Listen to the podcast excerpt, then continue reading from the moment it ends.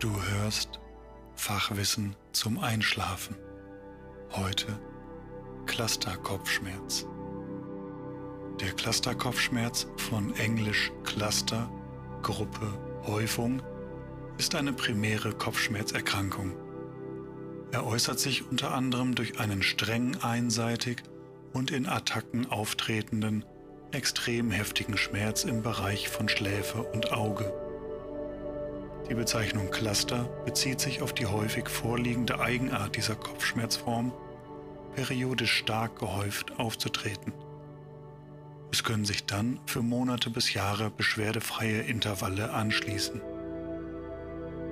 Die Erkrankung ist auch unter den Bezeichnungen Bing-Horton-Neuralgie, Histamin-Kopfschmerz, Cluster-Headache, Suicide-Headache bekannt. Symptome Die Attacken dauern meist zwischen 15 und 180 Minuten und treten unvermittelt vornehmlich aus dem Schlaf heraus auf. Der Schmerz ist bei 78 Prozent der Patienten immer auf derselben Seite. Der Cluster-Kopfschmerz zeigt eine ausgeprägte Tagesrhythmik. Am häufigsten kommt es ein bis zwei Stunden nach dem Einschlafen, in den frühen Morgenstunden und nach der Mittagszeit zu Anfällen. Die Häufigkeit beträgt zwischen einer Attacke jeden zweiten Tag und acht Attacken täglich. Der Schmerz wird als unerträglich, reißend, bohrend und manchmal als brennend beschrieben. Er tritt meist um das Auge herum auf, seltener im Bereich der Schläfen und des Hinterkopfes. Besonders typisch ist ein während der Kopfschmerzattacken bestehender Bewegungsdrang, körperliche Unruhe oder Agitiertheit. Patienten wandern während einer Clusterattacke oft umher oder schaukeln mit dem Oberkörper, während Patienten mit Migräne sich eher ins Bett zurückziehen.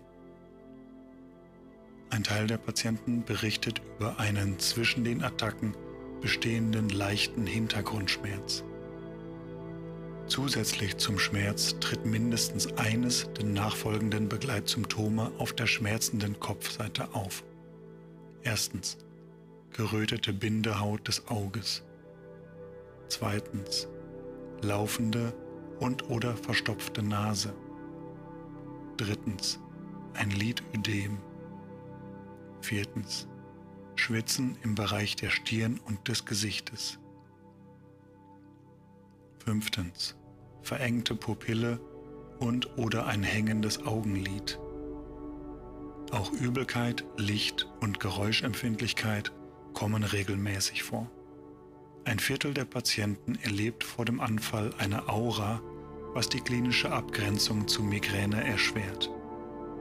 Einseitige, autonome Begleitsymptome sind zudem nicht spezifisch für den Clusterkopfschmerz und können auch bei Migräneattacken auftreten. Bei etwa 3 bis 5 Prozent der vom Clusterkopfschmerz Betroffenen treten keine autonomen Begleitsymptome auf.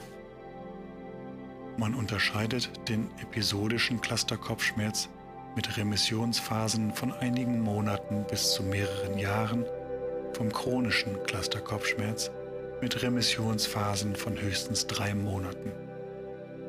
Die Definition der Dauer der Remissionsperioden für die Unterscheidung wurde mit der dritten Auflage der internationalen Klassifikation der Kopfschmerzerkrankungen im Januar 2018 von einem Monat auf drei Monate erhöht. Der episodische Clusterkopfschmerz ist mit etwa 80 Prozent die häufigere Variante. Ein symptomatischer Clusterkopfschmerz, auch sekundärer Clusterkopfschmerz genannt, zeigt die gleichen Symptome wie der primäre Clusterkopfschmerz, ist aber die Folge einer anderen Erkrankung. So können innerhalb des Schädels Mittellinien naheliegende Raumforderungen wie zum Beispiel Tumoren, Infektareale oder entzündliche Plaques und Läsionen im Bereich des Hirnstammes, aber auch Infektionserkrankungen symptomatische, dem Clusterkopfschmerz ähnliche Attacken auslösen. Dieser symptomatische Clusterkopfschmerz ist oft nur schwer von der primären Form zu unterscheiden. Die zur Behandlung des primären Clusterkopfschmerzes verwendeten Medikamente Verapamil, Sauerstoff oder Sumatriptan zeigen auch bei symptomatischem Clusterkopfschmerz Wirksamkeit. Gegen die eigentlichen Ursachen des sekundären Clusterkopfschmerzes sind diese Medikamente aber ohne Wirkung. Therapie und Prophylaxe. Clusterkopfschmerz ist eine Erkrankung, die durch medizinische Maßnahmen nicht heilbar ist. Die Intensität der Schmerzattacken und die Attackenhäufigkeit können aber durch geeignete Behandlung häufig gemindert werden. Wie bei allen wiederkehrenden Kopfschmerzen ist das Führen eines Kopfschmerztagebuches sinnvoll. Dies erleichtert dem Arzt die Diagnostik, dient der Überwachung einer Therapie und kann helfen, Auslöser von Schmerzattacken zu identifizieren. Akutbehandlung. Erstens.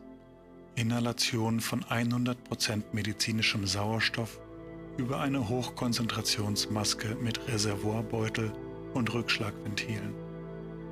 Andere Atemmasken haben einen schlechteren Wirkungsgrad.